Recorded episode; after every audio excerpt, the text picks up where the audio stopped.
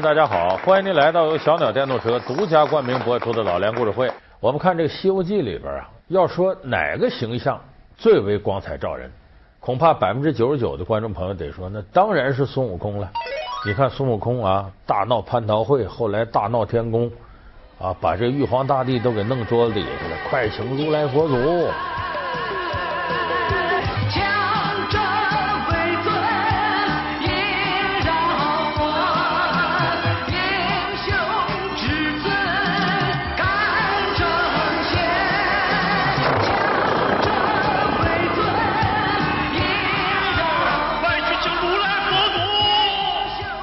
恐怕这一部《西游记》里，再也没有一个人有孙悟空这样胆大，而且不要命，而且敢于反抗强权。就咱们现在还有很多人日常生活当中举例子说：“你以为你谁？你以为你孙猴呢？什么都敢干。”哎，有人就说孙悟空啊，是最具备反叛精神的一个光彩照人的形象。但是这个呢，你可能是看完动画片《大闹天宫》，看完电视连续剧《西游记》，你有这样体会。你要是把《西游记》的原著啊，吴承恩写的，你从头到尾翻一遍，你可能就不会有这样印象。因为你可以通过《西游记》原著里的蛛丝马迹，你发现孙悟空从一出生一直到最后西天取经成功，他的所有行为。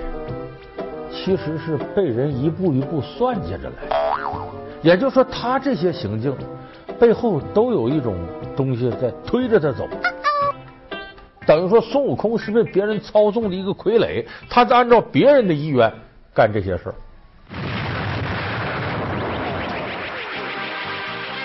凭借一根金箍棒，孙悟空凌霄宝殿无人能挡。然而，谁又能知道他大闹天宫的背后，竟然是一起被精心策划的局？从胜任弼马温到毁掉蟠桃园，再到被压五指山，孙悟空究竟是如何被算计？又是谁在算计他？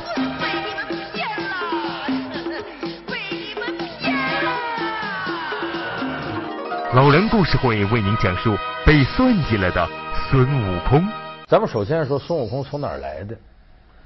这一般的人物啊，他总得有爹有妈。孙悟空没爹没妈。咱平常老百姓有时候说人，你石头里蹦出来的，就说孙悟空的。孙悟空呢，是东胜神州傲来国花果山一块顽石啊，采天地之灵气，聚日月之精华，突然蹦开了，石猴从里边蹦出来。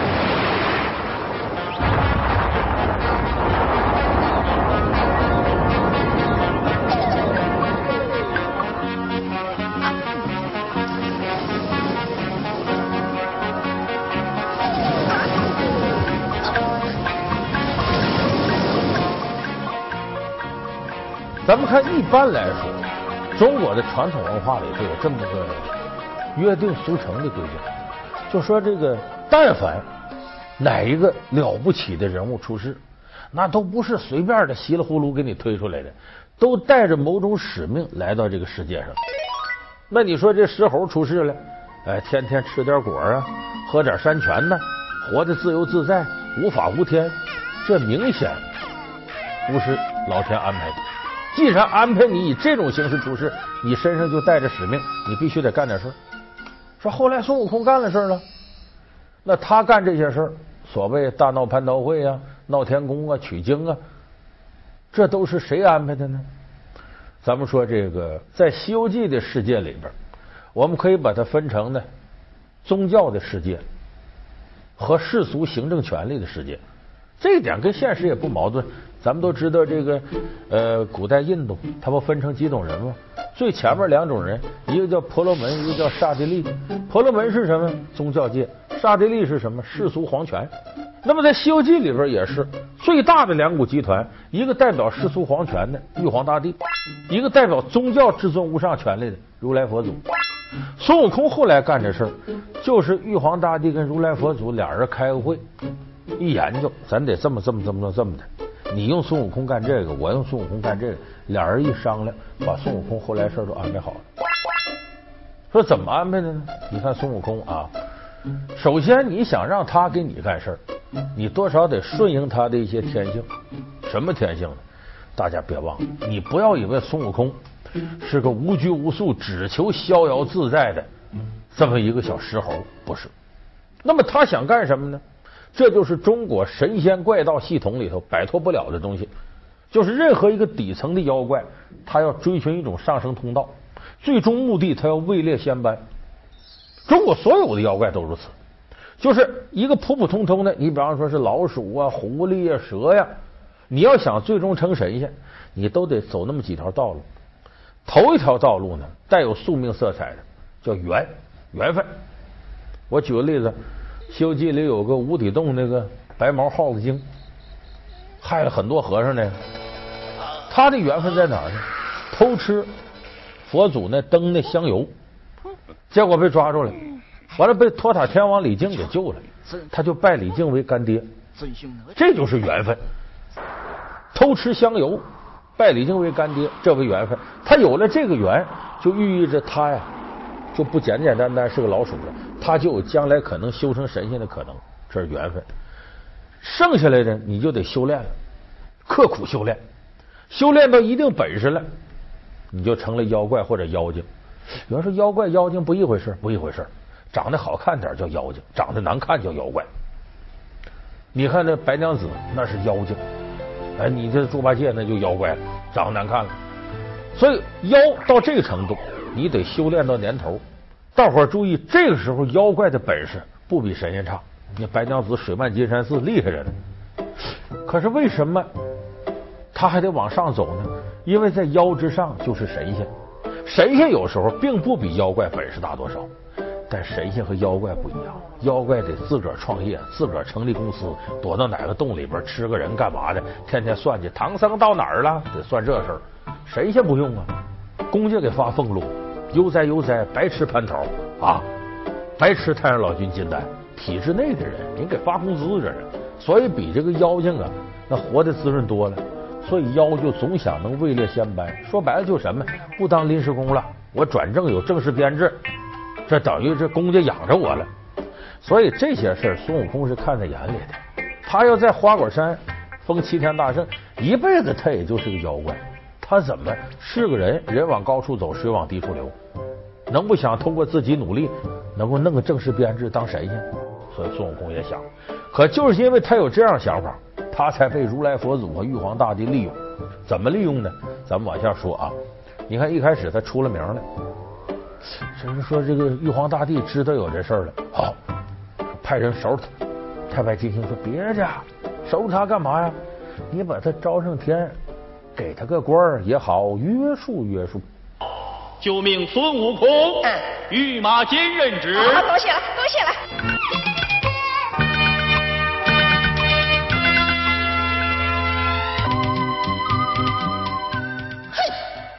原来你是保我当个马夫，嗯，当马夫已经是抬举你了。要按玉帝的旨意，就该派天兵下界了。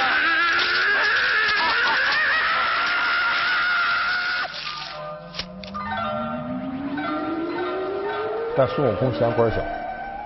反下界自封齐天大圣，要按照正常逻辑来讲，玉帝是绝不能允许这种情况，也派人去打了。说没打过孙悟空，他完全可以增派人手。这时候太白金星说：“你再把他弄上天，咱就给他个齐天大圣虚职，又能如何呢？”然后让他干嘛？管蟠桃园。玉帝说：“行，管蟠桃园。”陛下，那齐天大圣每日闲游，结交天上众星宿。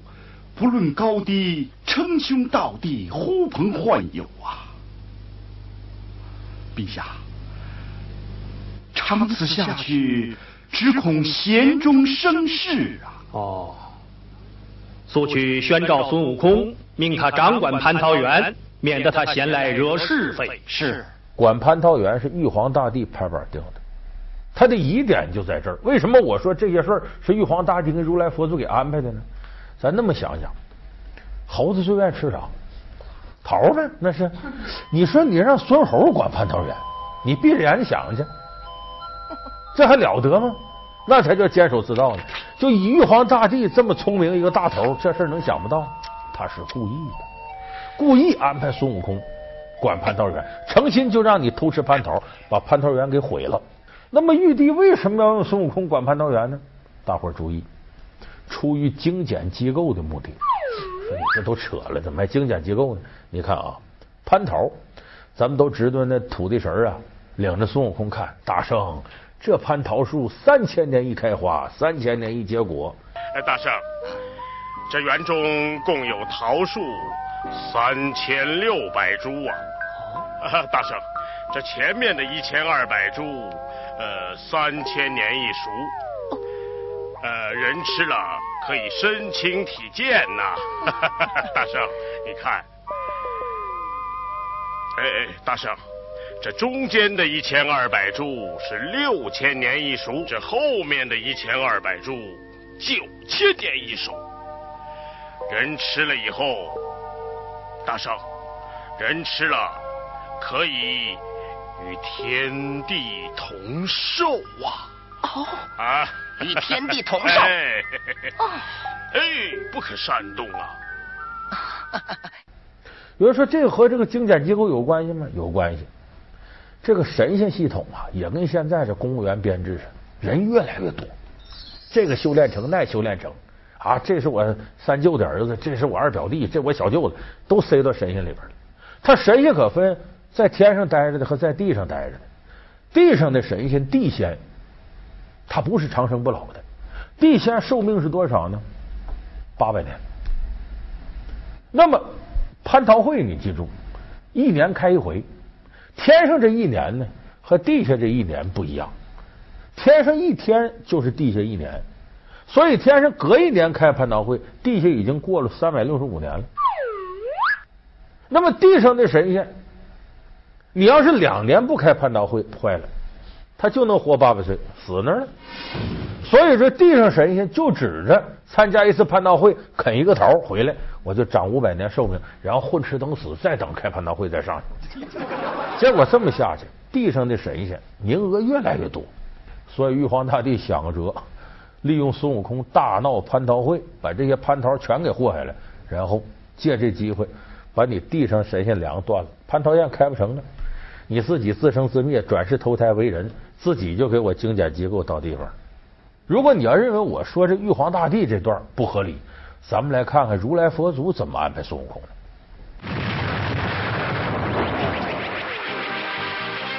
凭借一根金箍棒，孙悟空凌霄宝殿无人能挡。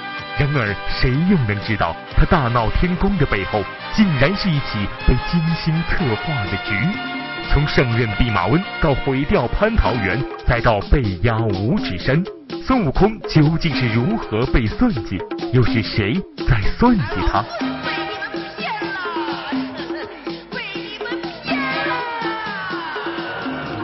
老梁故事会为您讲述被算计了的孙悟空。老梁故事会是由小鸟电动车独家冠名播出。咱们看孙悟空闹天宫，你会发现一个特奇怪的现象。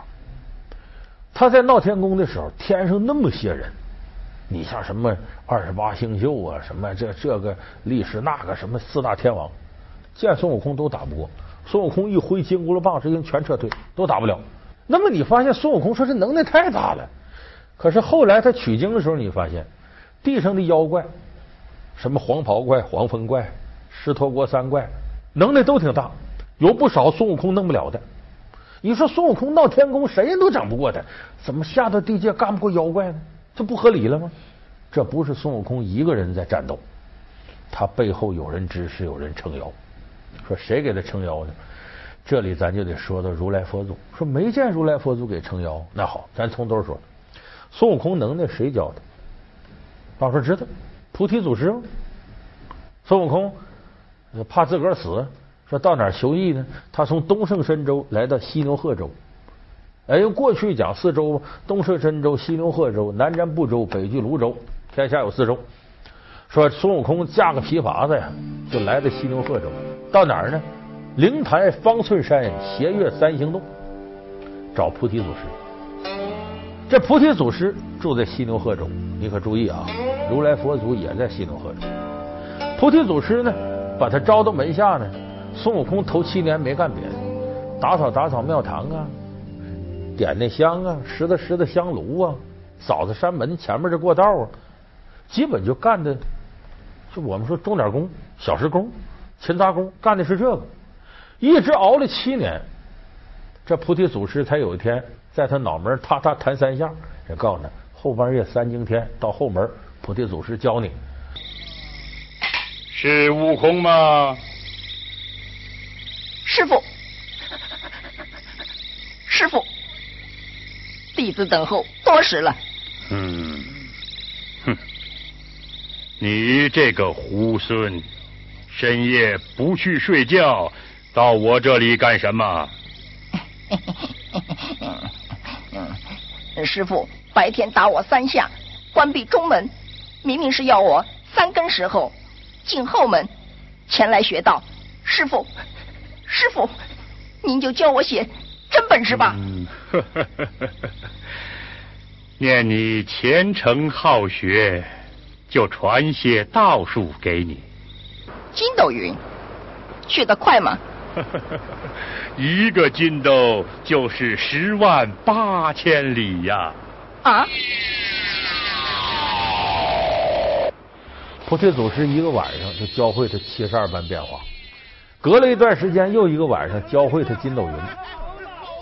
大伙儿注意，这两样是什么能耐？七十二般变化是惹祸的本事，惹祸；筋斗云是干嘛？是逃跑的本事。他教了他这两样，也就是说，跟了菩提老祖七年，真正学能耐就两个晚上。那么咱们看，一般来说呀，这神仙教徒的，至少得教你三样。首先一样教你本事，第二一样教你做人，第三你要走了呢，我再给你点宝贝。可是这菩提老祖特奇怪，这么大能的人，就教你惹祸的本事和逃跑的本事，一不给你宝贝，二不教你怎么做人，给人感觉呀、这菩提老祖就纵容你似的，玩吧你。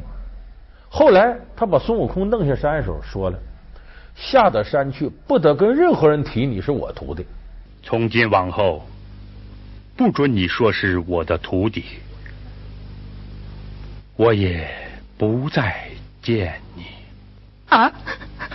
师傅，师傅，师傅，师傅，留下我吧。记下了吗？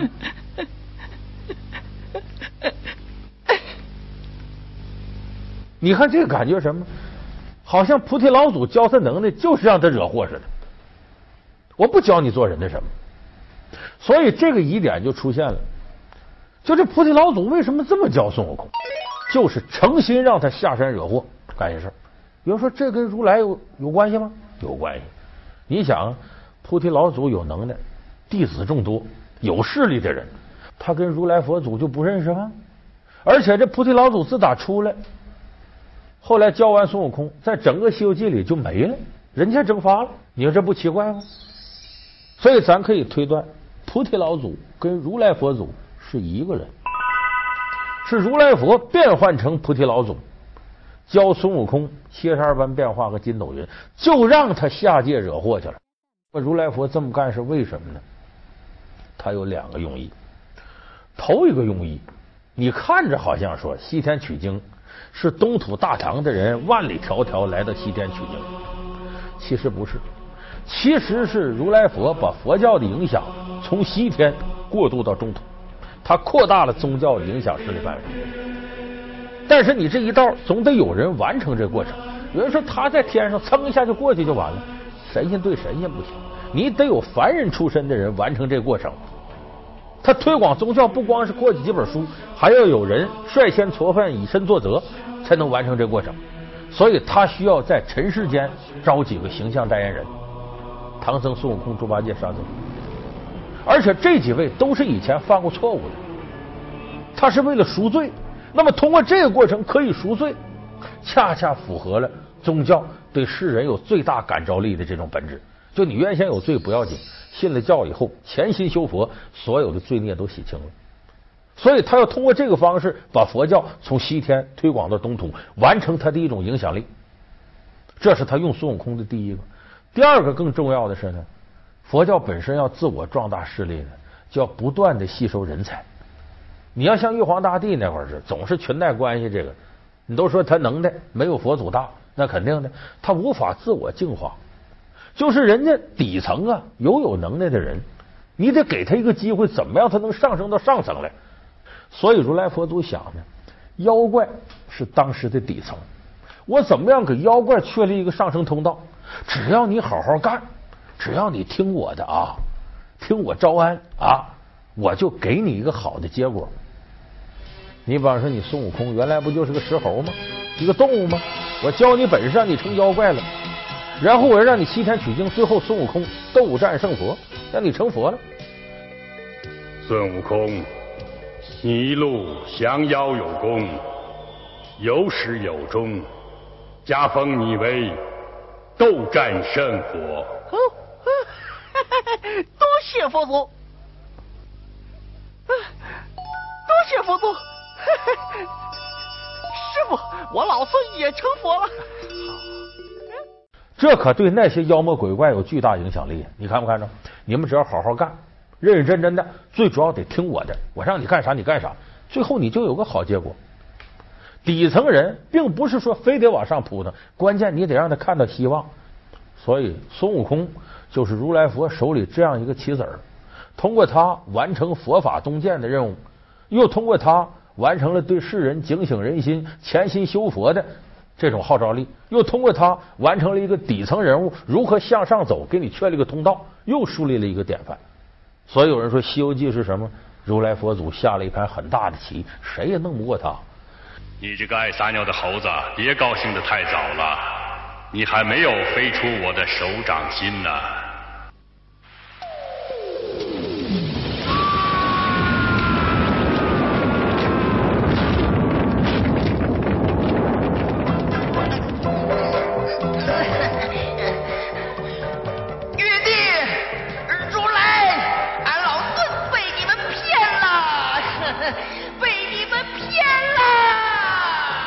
所以咱们说到这儿，你就明白，这孙悟空啊，本事再大，反抗精神再足，再放荡不羁，再有本事，他也最终被如来佛祖摆弄成一个傀儡。其实呢，你把《西游记》看完了，眼倦长思，你想一想，古往今来都是那个能耐大的、上蹿下跳的、反叛精神足的、放任不羁的这样的英雄人物，最终无一例外，要么被体制招安，要么老老实实的在寂寂无名当中度过一生。你选择哪一样吧？很可能这样的人最终都会被别人摆布和利用。你能耐越大，可能在别人眼里利用的价值就越高。所以说，所谓的英雄好汉，咱们把五千年历史翻个遍，你看看哪个英雄好汉不被统治者利用？好，感谢您收看这期老梁故事会。老梁故事会是由小鸟电动车独家冠名播出。我们下期节目再见。